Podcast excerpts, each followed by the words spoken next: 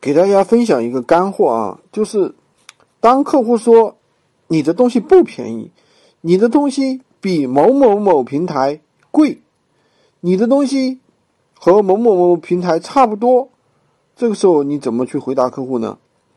其实当客户比价的时候的话，那么我们不可能做到全平台最低，对不对？你说我的产品比某东比。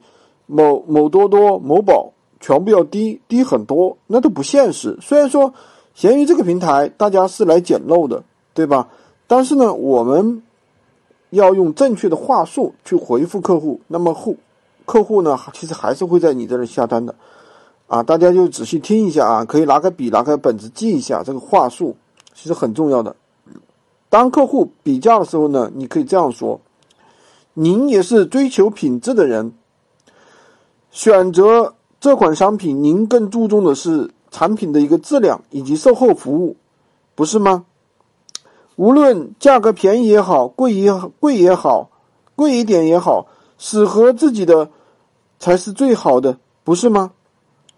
如果这款产品不适合您，你买回去，哪怕您花一分钱也是浪费，不是吗？也可以说。我们家的产品质量是有保证的，一看您就不是为了节约几块钱而忽略品质的人，你也不想少花几块钱买个劣质品回家吗？